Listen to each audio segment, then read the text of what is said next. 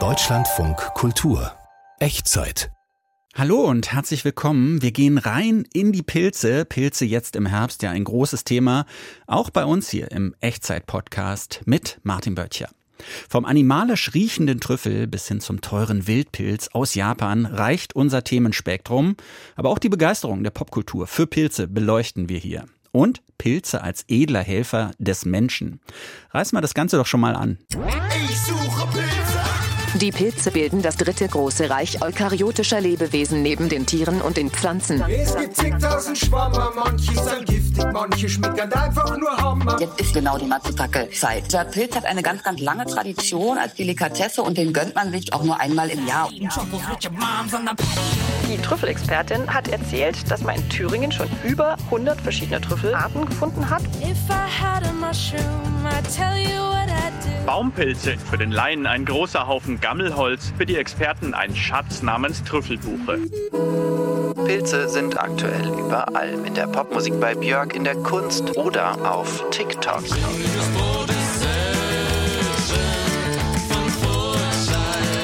Ein Thema, vier Facetten. Pilze. Annäherung an ein seltsames Wesen, das natürlich viel mit Genuss zu tun hat. Essen aus Thüringen, da fallen selbst mir als Vegetarier nur die Bratwürste ein. Aber Thüringen hat noch mehr zu bieten. Trüffel. Dort gibt es an vielen Orten natürliche Trüffelvorkommen. Gefunden wird hier vor allem der geschützte und von Gourmets geschätzte Burgundertrüffel. Und weil es keinen Grund gibt, warum nicht da, wo Trüffel natürlich wachsen, Trüffel auch angebaut werden können, hat die Thüringerin Anja Kolbe-Nelde vor einigen Jahren ihren Job bei einer Bank hingeworfen und sich als Trüffelberaterin und inzwischen auch als Trüffelbäuerin mit Pilzfarm und Baumschule selbstständig gemacht. Meine Kollegin Tina Hüttel, die normalerweise als Restauranttesterin in Berlin unterwegs ist, hat sich mit der Pilzexpertin auf Trüffelsuche in Thüringen gemacht, abseits der Zuchtfarm. Hallo Tina. Hallo Martin. Erstmal die Frage an dich. Wusstest du, dass es Trüffel in Thüringen und, und vielleicht auch anderswo in Deutschland gibt? Tatsächlich wusste ich das. Ich habe mal für ein Feinschmecker-Magazin einen langen Text über Trüffel geschrieben und das ist ja ein ziemlich faszinierender und auch, sage ich jetzt mal, mythologisch aufgeladener Pilz. Den äh, haben schon die alten Römer und Griechen geschätzt als Heilmittel, als Aphrodisiakum. Später liebten ihn dann die europäischen Fürstenhäuser und die Knollen dufteten hauptsächlich auf so Banketts von Königen, Kaisern, Bischöfen. Und ja, bekommen haben sie diese Trüffel von meistens Waldarbeitern. Die haben als Trüffeljäger so ein bisschen nebenher ordentlich äh, verdient. Und diese Stellen waren oft geheim, hat man natürlich nicht weiter erzählt, höchstens in der Familie ja, es ist also nie dokumentiert worden, ja. obwohl Deutschland wirklich äh, bis in die 30er Jahre ein Trüffelexportland war. Also es gab viele Stellen, also nicht nur in Thüringen, auch Bayern, Niedersachsen. Und dieses Wissen, weil es eben nicht dokumentiert wurde, ging verloren. Das kam der, der Zweite Weltkrieg. Die Nazis äh, haben die Trüffel als dekadent verboten, mhm. nur so als Nebennote. Die Industrialisierung der Landwirtschaft, die natürlichen Stellen gingen verloren und eben auch das Wissen. Ja, es gibt hunderte verschiedene Trüffelarten. Was wächst denn da in Thüringen und und du als Gourmet, ich weiß nicht, zählen da die Thüringer Trüffel schon zu den genießbaren, vielleicht sogar zu den hervorragenden Arten? Ja, ich äh, war auch skeptisch, was da wächst. Also, wie du richtig sagst, es gibt hunderte Trüffelarten, also genauer gesagt rund 300 und eigentlich nur sieben, die, sage ich jetzt mal, kulinarisch interessant sind. Top 2 kennt man, das ist der Alba-Trüffel, dieser weiße äh, Trüffel, der, glaube ich, äh, gleich hinter Kaviar und Safran auf der Liste der teuersten Lebensmittel irgendwie steht. Und den Perigord-Trüffel oder schwarzer Trüffel genannt, der eben in Spanien, Italien, Frankreich wächst. Und äh, beide kann man eben schlecht kultivieren und beide gibt's auch nicht in Thüringen. Aber die Trüffelexpertin Anja Kolbe-Nelde hat erzählt, dass man in Thüringen schon über 100 verschiedene Trüffelarten gefunden hat und darunter eben auch zwei interessante, nämlich den Burgundertrüffel und den Sommertrüffel. Also beides begehrte Feinschmeckerarten und die wolltet ihr dann finden. Richtig. Die Trüffelexpertin Anja Kolbenelde, die lebt in Schönewerder. Das ist so eine Stunde von Erfurt entfernt. Das ist ein kleines Dorf, da ist sie auch aufgewachsen. Und äh, sie hat mir erzählt, als Kind war sie schon total pilzverrückt, ist immer mit den Eltern in die Wälder gezogen, damals eher noch um ja, Steinpilze und Parasole zu finden. Aber diese Leidenschaft für Pilze hat sie so gepackt, dass sie dann irgendwann tatsächlich auch ihren Bankjob aufgegeben hat und verschiedene Kurse und Prüfungen als Pilzexpertin und Verständige absolviert hat und ähm, sich selbstständig gemacht hat. Also sie bietet heute Pilzwanderungen an, äh, sie hat eine Pilzschule, eine Trüffelbaumschule. Eigentlich gibt es nichts, was sie nicht macht im Zusammenhang mit Pilzen. Und sie bietet auch Trüffelhundekurse an, also die auszubilden. Mhm. Und mit ihren beiden Trüffelhunden, Jette und Alba heißen die, sind wir dann im Auto losgefahren. Die beiden waren da hinten im Kofferraum. Wir fahren jetzt äh, aus dem Dorf raus. Ist ein schöner Waldweg und zu einer Geheimstelle, wo Anja schon mal Trüffel gefunden hat in der Vergangenheit. Aber Anja schien mir ehrlich gesagt auch skeptisch, ob wir jetzt um diese Jahreszeit und nach diesem trockenen Sommer fündig werden. Ich weiß es nicht, weil es hat einfach kaum geregnet. Im Sommer war ich da mal gucken. Selbst da war nicht viel. Aber gut, es kann auch immer sein, dass da jetzt eben einfach Fruchtkörper reif geworden sind, die da vorher noch nicht reif waren, die Hunde auch noch nicht anzeigen konnten. Weil die wollen ja auch gefunden werden. Ne? Die legen es ja drauf an. Das ist wahrscheinlich auch, warum sie so betörend riechen, oder? Die Trüffel. Na genau, das ist der Grund. Sie wollen gefunden werden, um sich zu verbreiten, weil es ja sozusagen das Sexualorgan des Pilzes ist. Und wie soll er denn auch da sich vermehren oder verbreiten oder sagen wir mal weitergetragen werden? Das schafft er ja nur durch, durch Tiere oder durch die Entnahme und durch dieses Fressen und wie auch immer. Ah, das ist natürlich interessant. Der Trüffel lockt mit seinem Geruch, um gefressen zu werden und sich dann über Ausscheidungen an anderer Stelle zu verbreiten. Riecht denn ein Trüffel so stark, dass auch eine geschulte Nase wie die von Anja Kolbenelde ihn entdecken kann? Oder geht das nur mit Hunden? Das habe ich sie auch gefragt. Und können Sie auch Trüffel schnüffeln? Ja, kann ich auch. Habe ich auch schon gemacht. Also mit der eigenen Füßen Trüffel gefunden, bevor ich die Hunde hatte. Oder mit der eigenen Nase auf der Erde rumgewühlt. Wie tief muss man unten sein dann? Manchmal gucken sie schon raus. Man weiß, wo man da suchen muss. Und wenn man das erkennt, dieses Muster, dann weiß man das, dann sieht man es auch. Und gerade aus so Hohlwege, wo, wenn mal ein, ein großer Niederschlag kam und das so weggespürt wurde, ne, wo man dann so kleine Risse in der Erde sieht. Oder wirklich Stellen, es gibt Stellen, wo die richtig rausgucken mit dem Kopf. Das gibt's alles. Dann gehen wir jetzt los, oder? Gehen wir jetzt mal los. Hier Wir haben unter einer Eiche geparkt, gar nicht tief im Wald eigentlich eher. Es war so ein geteerter Weg am Rand des Waldes. Hier zieht sich nämlich geologisch etwas Kalkgestein entlang, erzählt Anja. Und das reicht schon, um Trüffel zu finden. Zum Glück schnüffeln wir aber nicht am Boden. Ähm, das machen die Hunde. Die sind ganz aufgeregt aus dem Kofferraum gesprungen und losgerannt. Jette, Albi, Trüffi, Kann nur sein, dass wir hier was ganz anderes finden, also eine andere Trüffelart. Ne? Das kann durchaus sein. Erst schnüffeln die Hunde am Wegrand, dann schlagen sie sich ins Gebüsch, immer die Nase tief am Boden.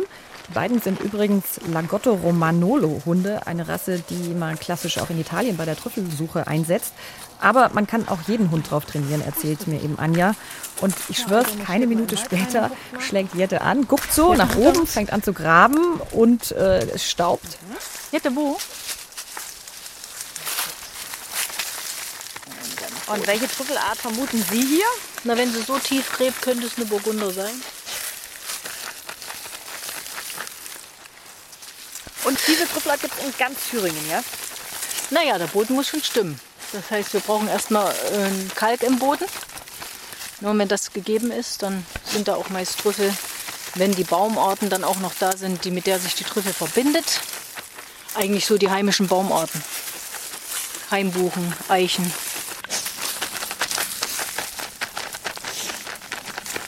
Jette, Jette, warte mal, ich sehe ihn schon. Ja, ja, ich sehe ihn schon. Ja, wir haben einen Burgundertrüffel. Wow. Jette, supi! da ist er. Mal dran schnuppern. Ja. Mhm. Ja, fein, Jette. Jetzt kriegt Jette erstmal ihre Belohnung. Was ist das jetzt? Das ist Hundeleberwurst. Die. Hunde kriegen also Leberwurst als Belohnung und ihr habt Trüffel gefunden. Klingt so, als wärt ihr alle ein bisschen aufgeregt gewesen. Ich war tatsächlich leicht euphorisch. Es ist ja so ein bisschen wie eine Schatzsuche, so was Verborgenes da unter der Erde zu heben. Und äh, ja, der Trüffel war leider nur haselnussgroß. Aber immerhin, vielleicht so 15, 20 Euro wert. Der aktuelle Kilopreis von Herbsttrüffel, der liegt, glaube ich, bei 700 Euro ungefähr. Oh. Ist nicht verboten, den einfach so auszugraben, weil diese Trüffelarten zum Teil auch geschützt sind? Tatsächlich darf nicht jeder x-beliebige losziehen und jetzt Trüffel suchen. Das hat mir auch Anja Kolbe-Nelde erklärt.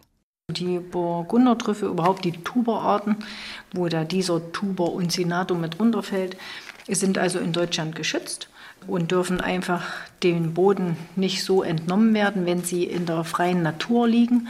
Und ähm, wenn ich es aber anbaue, dann darf ich das. Ich habe eine besondere Genehmigung, weil wir ja jetzt hier an der Forschungsstelle waren, wo wir jetzt untersuchen, okay, ist der Fruchtkörper reif oder nicht. Und das ist dann auch erlaubt. Jetzt habe ich kein Wasser, aber das ist nicht ganz so schlimm.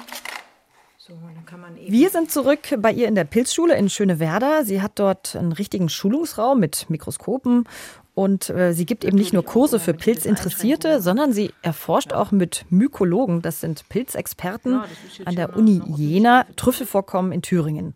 Und da schneiden wir dann so eine hauchfeine Scheibe mit der Rasierklinge vom Trüffel, um die Maserung und die Sporen da drin zu untersuchen.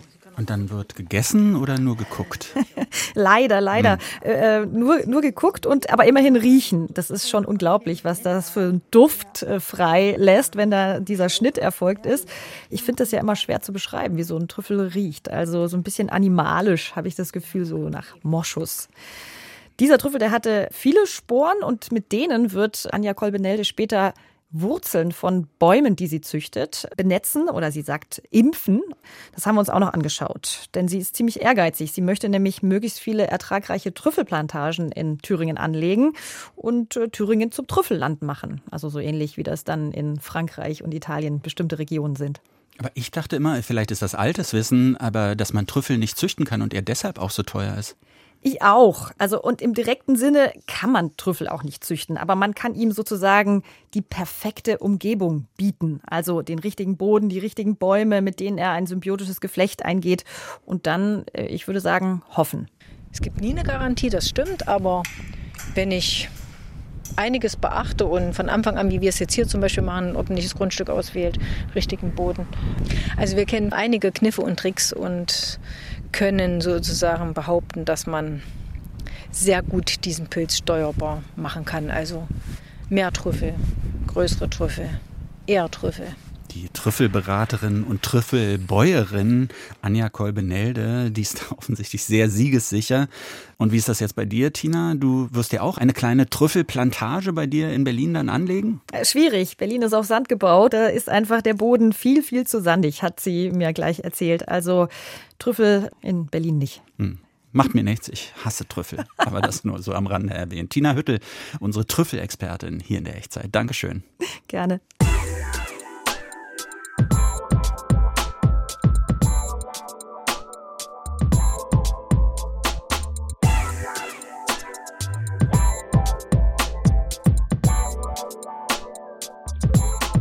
Pilze, unser Thema hier in der Echtzeit. Pilze kann man nicht nur essen, Pilze sind praktisch überall im biologischen Sinne als unterirdische Myzelnetzwerke im Boden. Aber auch sonst werden sie gerade überall neu entdeckt, als Baumaterial, als Fleischersatz oder sogar zur Beseitigung von Umweltgiften. In Literatur, Kunst und Pop gibt es auch eine regelrechte Pilzschwemme. Die Berliner Künstlerin Vera Meyer etwa, die macht aus Pilzen Skulpturen. Auch die Popmusik ist begeistert von den Pilzen. Björk bezeichnet ihr neues Album Fossora als ihr Pilzalbum. Christoph Möller fragt sich, was es mit der Pilzbegeisterung von Musikerinnen wie Björk auf sich hat. It's something that lives underground. Mushrooms, they're fun, right? Psychedelic and they're bubbly and they pop up everywhere. They're mostly traveling through the whole forest. Björk begeistert von Pilzen in einem Video auf der Musikwebsite Pitchfork. Mycelia, so heißt ein aktuelles Stück von Björk. Das Myzel bezeichnet das unterirdische Geflecht der Pilze. Es ist eine Art natürliches soziales Netzwerk, in dem Nährstoffe, Wasser und Informationen transportiert werden. Pilze sind aktuell überall, in der Popmusik bei Björk, in der Kunst oder auf TikTok. A lot of people don't understand mushroom music, but for those who do, let's fucking dance. Der US-amerikanische Künstler Noah Carlos alias Maiko Laiko macht mit Pilzen Musik. Ich schließe Pilze und Pflanzen an Synthesizer an und mache die elektrischen Aktivitäten hörbar. Millionen Leute schauen und hören sich an, wie etwa diese Korallenpilze miteinander kommunizieren.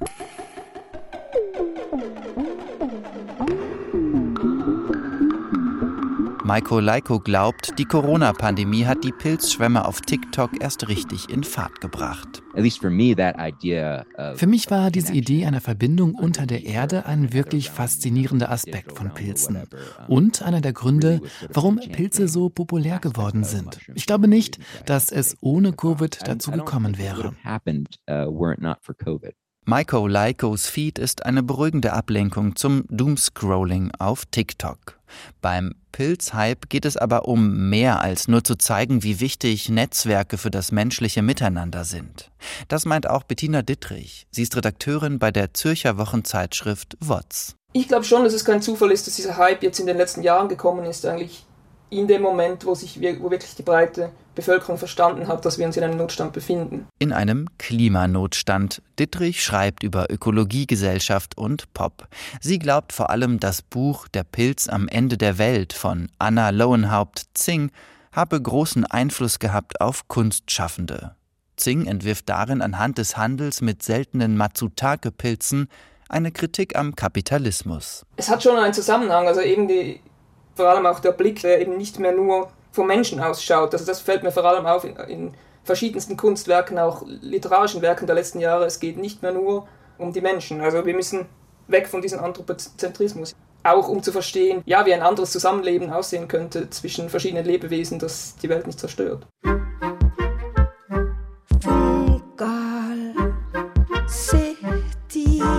Pilze und Myzelnetzwerke lassen sich also aufladen mit Wünschen und Ängsten. Hier kann das menschliche Bedürfnis nach Naturverbindung voll und ganz ausgelebt werden.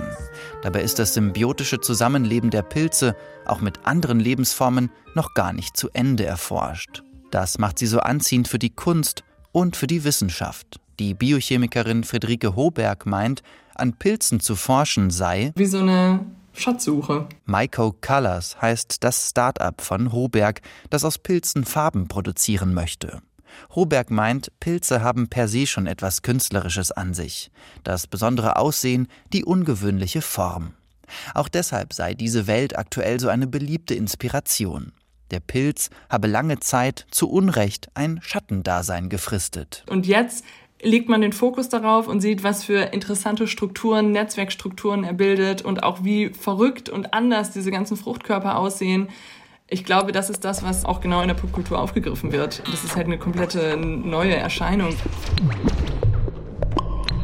Pilze, wo man hinblickt oder wie in diesem Fall hinhört.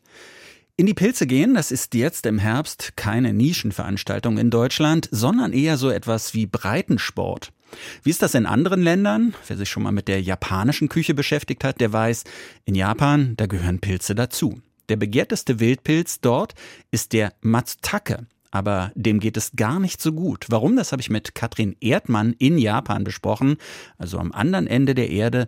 Das hört man der Telefonleitung leider auch ein bisschen an. Meine erste Frage, welche Bedeutung hat dieser Matsutake in Japan? Also dieser Pilz ist was ganz Edles und was ganz Besonderes. Also das ist schon daran äh, zu erkennen, dass er nur einzeln verkauft wird.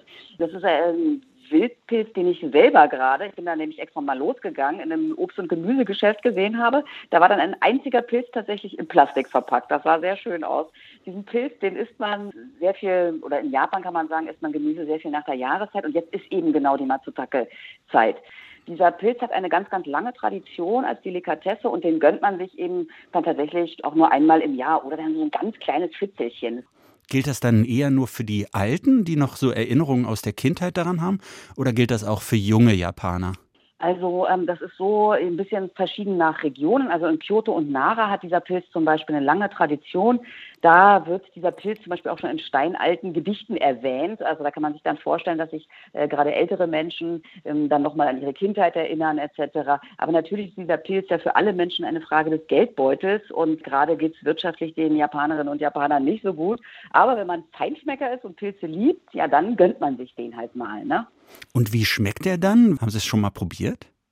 Ja, ich bin tatsächlich einmal in diesem Laden gewesen und habe den dann gefunden. Dann war ich nicht sicher, ist er das, ist er es nicht. Dann bin ich nochmal hingefahren und dann gab es den leider nicht mehr. Deshalb äh, habe ich leider noch keinen gegessen, aber ich werde das auf jeden Fall nachholen. Ich bin sehr neugierig. Auf jeden Fall habe ich mir sagen lassen von meinen japanischen Kolleginnen, dass dieser Pilz sehr aromatisch ist. Das ist so ein, so ein Pilz, der ist fleischig mit so einem weißen, festen Fleisch. Der schmeckt wohl eher erdig und würzig. Manche sagen auch so ein bisschen wie Kastanie, ein bisschen was von Zimt und Zeder andere auch wieder sagen, es schmeckt wie alte Socken. Hm. Also im Ausland mag man diesen Geschmack wohl nicht so. Ja. Alte Socken ist jetzt nicht so super leckerer Vergleich, aber trotzdem, dieser Pilz scheint ja wirklich eine ganz besondere Bedeutung da in Japan zu haben. Wo und wie wächst er denn? Ja, das ist das eigentliche Besondere. Das erzählt äh, Jihei Fujiwara, der ist Experte für diesen Wildpilz, äh, in einem Video einer lokalen Stadt. In einem bewirtschafteten Wald wachsen an einem Baum im besten Fall fünf, sechs Pilze. Und das dauert sehr lange. Ja, das äh, dauert also sehr, sehr lange, denn dieser äh, Matsutake, der wächst nur in der Nähe einer Rotkiefer und die muss dann auch noch mindestens 30 Jahre alt sein. Die brauchen auch immer so ein bisschen Wind um sich herum, etwas Sonne, einen nicht zu steilen Hang. Der wird dann ja auch noch von Hand in der Wildnis gepflückt. Also noch einmal Herr Fujiwara. Ich entferne das Unkraut, schneide die Wurzeln und sähe neue Sporen. Und wenn dann neue Matsutake wachsen, ist das unbeschreiblich. Es dauert zehn Jahre, einen Waldhang so vorzubereiten, dass Matsutake kommen können. Ja, also da kann man jetzt schon verstehen, dass dieser Pilz so teuer ist, oder? Was heißt das denn so teuer? Wie viel kostet so ein Matsutake? Also ähm, in dieser Herbstsaison zahlt man so für 200 Gramm circa 20.000 Yen. Der Yen steht ja sehr schlecht, also das sind jetzt so 135 Euro. Für 250 Gramm kann man aber auch schon mal 50.000 Yen zahlen. Also ähm, das ist schon was ganz Besonderes. Dieses Jahr erwarten die Matsutake-Meister übrigens ein ganz besonders ertragreiches Jahr. In dem erwähnten Gemüseladen, in dem ich war, kostete ein Pilz circa 13 Euro. Der war dann wahrscheinlich nicht aus Japan, sondern wahrscheinlich eher aus China. Aha. Früher soll dieser Matsutake-Pilz ja sehr, sehr verbreitet gewesen sein. Warum ist er das jetzt nicht mehr so? Also das hat man ja eben schon so ein bisschen gehört. Das ist ein bisschen schwieriges Gemüse. Die Ernte ist auch in den letzten 70 Jahren zu 95 Prozent zurückgegangen. Und es gibt einfach immer weniger Wälder, also und auch eben auch solche, die die richtigen Bedingungen bieten. Das heißt also, die gepflegt werden. Wir haben ja eben von Herrn Fujiwara auch schon gehört, es muss ein bewirtschafteter Wald sein. Das heißt also, die Blätter, die Äste und die Kiefernadeln, die müssen eigentlich entfernt werden. Also so ein etwas kahler Boden muss da sein, damit der wächst. Hinzu kommt, dass es äh, zunehmend Fadenwürmer gibt, die speziell eben auf diese Bäume abgesehen haben, also auf diese Rotkiefern. Das kann ein Grund vom Klimawandel sein, weiß man nicht so ganz genau. Die brauchen zum Wachstum auch sehr geringe Temperaturen und viel Regen zu Saisonbeginn. Deshalb ist es immer so, dass die Ernte auch sehr stark variiert. Man kann jetzt sagen, es sind vielleicht so ein bisschen wiesenhafte Pilze.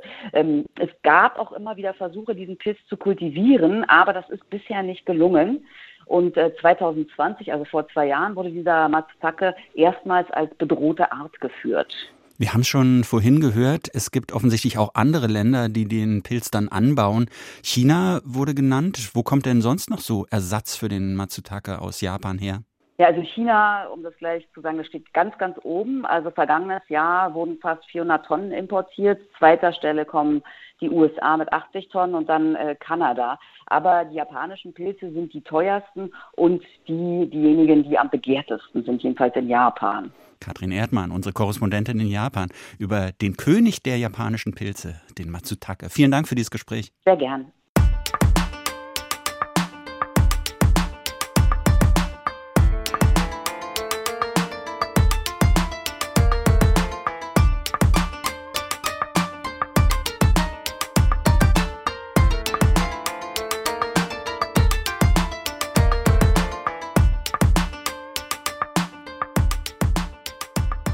Pilze sind schon seltsame Dinger. Biologisch gesehen werden sie übrigens irgendwo zwischen Pflanzen und Tieren verortet, denn sie ernähren sich von anderen Organismen und erfüllen damit eine wichtige Rolle im Kreislauf der Natur. Der Mensch, der macht sich diesen Prozess auch zunutze und setzt Pilze unter anderem für die Aufwertung von Holz ein.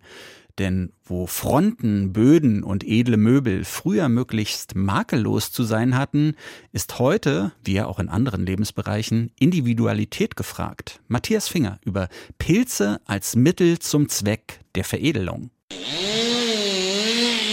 Esche, Buche und Ahorn sind eigentlich vom Erscheinungsbild her eher langweilige äh, Hölzer, was die, die bildliche Aussagekraft betrifft. Mit dieser Behandlung geben wir diesen Hölzern einen ganz anderen Wert. Jakob Koster produziert in der Nähe des Bodensees Marmorholz, durchzogen von feinen schwarzen Linien, mal wild gemustert, mal geometrisch exakt, marmoriert eben. Das Werk vollbringt der Brandkrustenpilz. Gemeinsam mit anderen Pilzarten ist der normalerweise für Zersetzungsprozesse im Holz zuständig. Das sind in der Regel die Vorreiter der Zerstörung oder des Todes eines Baumes, oder? Und äh, wenn die Insekten dabei sind, dann kommen dann andere auch noch, die Ameisen und Spechte und so weiter. Es ist wie ein langsames Absterben oder Zersetzen des Holzes, oder? Schon in der Antike waren faulende Baumstämme aufgrund ihrer einzigartigen Maserung begehrt. Um den Prozess nachzustellen, wurde dem Brandkrustenpilz, der im älteren Stadium auf Laubbäumen verkohlt wirkende Überzüge bildet, das Zeichnen beigebracht. Im Holz grenzen junge Pilzstämme ihre Territorien mit filigranen schwarzen Trennlinien aus Melanin voneinander ab. Wir haben die Pilze in Petrischalen gezogen, in Nährlösung. Das ermöglicht die Bildung des benötigten Myzels. Mittlerweile trainieren wir die Pilze darauf, Linien so zu kreieren, wie wir sie haben wollen. Hugh Morris ist Biologe an der Eidgenössischen Materialprüfungs- und Forschungsanstalt EMPA in St. Gallen. Er zerkleinert die unter geregelter Temperatur gezüchteten Pilze mit einem Mixer. Das Mus verschiedener Stämme spritzt er dann abwechselnd nebeneinander auf Holzstücke. Nach fünf Wochen im Klimaschrank bilden sich daraus weiße und graue Pilzgeflechte, unter denen nach dem Abschaben tatsächlich kontrastreiche Marmorierungen zum Vorschein kommen. Früher war die Sensibilität für ausgefallene oder spezielle Hölzer niemals in dem Maße vorhanden, wie es heute ist. Also früher hat man schon erkannt, dass Wurzelholz, also das ist eine Krebswucherung im, im, im Wachstumsprozess des Baumes, das ist ähnlich wie beim Menschen, dass eine Zellwucherung stattfindet. Wurzelmaserfurnier wird zum Beispiel von Bentley und Rolls-Royce für noble Innenverkleidung eingesetzt. Ähnlich edel wirkt Marmorholz. Der Haken, natürliche Verrottungsprozesse dauern. Die Holzspezialisten Mehling und Wiesmann in Lohr am Main zum Beispiel lagern Spessartrotbuchen drei Jahre lang bei konstanter Feuchtigkeit, damit der Pilz den gesamten Stamm marmorieren und zur Trüffelbuche machen kann. Mitarbeiter Kurt Siedler. Wir haben das Buchenrundholz in der Erde eingegraben und dann gewartet, was sich tut. Und nach ein, zwei Jahren hat sich leider noch nichts getan. Und dann nach gut drei Jahren war, haben wir der Idealpunkt schon übersprungen. 80 Prozent war Blumenerde, vielleicht sogar noch etwas mehr. Das Holz wird unbrauchbar. Hugh Morris von der EMPA unterbindet das durch die Zuleitung von Gasen, wenn er Hölzer in der Klimakammer marmorieren lässt. Die Entwicklung der Linienstruktur dauert hier normalerweise bis zu zwei Jahre. Das ist viel zu lang für verkaufsfähige Produkte. Deshalb mussten wir den gesamten Prozess beschleunigen. Morris hat den Marmorierungsprozess auf acht Wochen gedrückt. Doch Pilzen etwas beizubringen ist gar nicht so leicht. Seit einer Milliarde Jahre machen sie ihr eigenes Ding. Dennoch produzieren sie einen Look, der gut in unsere Zeit passt. Dieses Verfahren ist absolut einzigartig. Und der Drang des Menschen nach eigener Ausdrucksweise betont die Individualisierung, wo er sich mit welchen Gütern auch immer, ich sag's jetzt mal so, gegenüber anderen auszeichnen kann oder abheben kann, was auch immer. Das ist schon ein Trend, ja. Marmorholz als Alleinstellungsmerkmal. Wie teuer es ist, verrät der Schweizer Schreiner Koster nicht. Streng geheim, genauso wie mögliche Einsatzgebiete. Konkrete Anwendungsbeispiele gebe ich Ihnen nicht aus Geschäftsgründen aber es ist im hochpreisigen Segment, wo die Exklusivität eine wichtige Rolle spielt. Nach Expertenmeinung sind Bilderrahmen denkbar, Holzverkleidungen oder gar Parkett. Bestätigen möchte das Herr Costa allerdings nicht, gerade so als viele Marmorholz unter das Schweizer Bankgeheimnis. Offener zeigt sich da der Biologe Morris. Er glaubt, Pilze könnten bald schon auch schreiben lernen. Nicht nur in Wald und Feld sprießen die Pilze, auch die Designwelt begeistert sich für die seltsam geformten Fruchtkörper und Myzelien oder zumindest für das, was sie anrichten können. Ein Thema, vier Facetten. Der Echtzeit-Podcast zum Thema Pilze ist damit vorbei. Wer mehr von uns will, die Echtzeit findet sich fast überall dort, wo es Podcasts gibt, mit vielen verschiedenen Themen oder auch live im Radio. Jeden Samstag um 16.05 Uhr im Deutschlandfunk Kultur. Bis zum nächsten Mal. Mein Name ist Martin Böttcher. Hoffe, hat Ihnen genauso viel Spaß gemacht wie mir.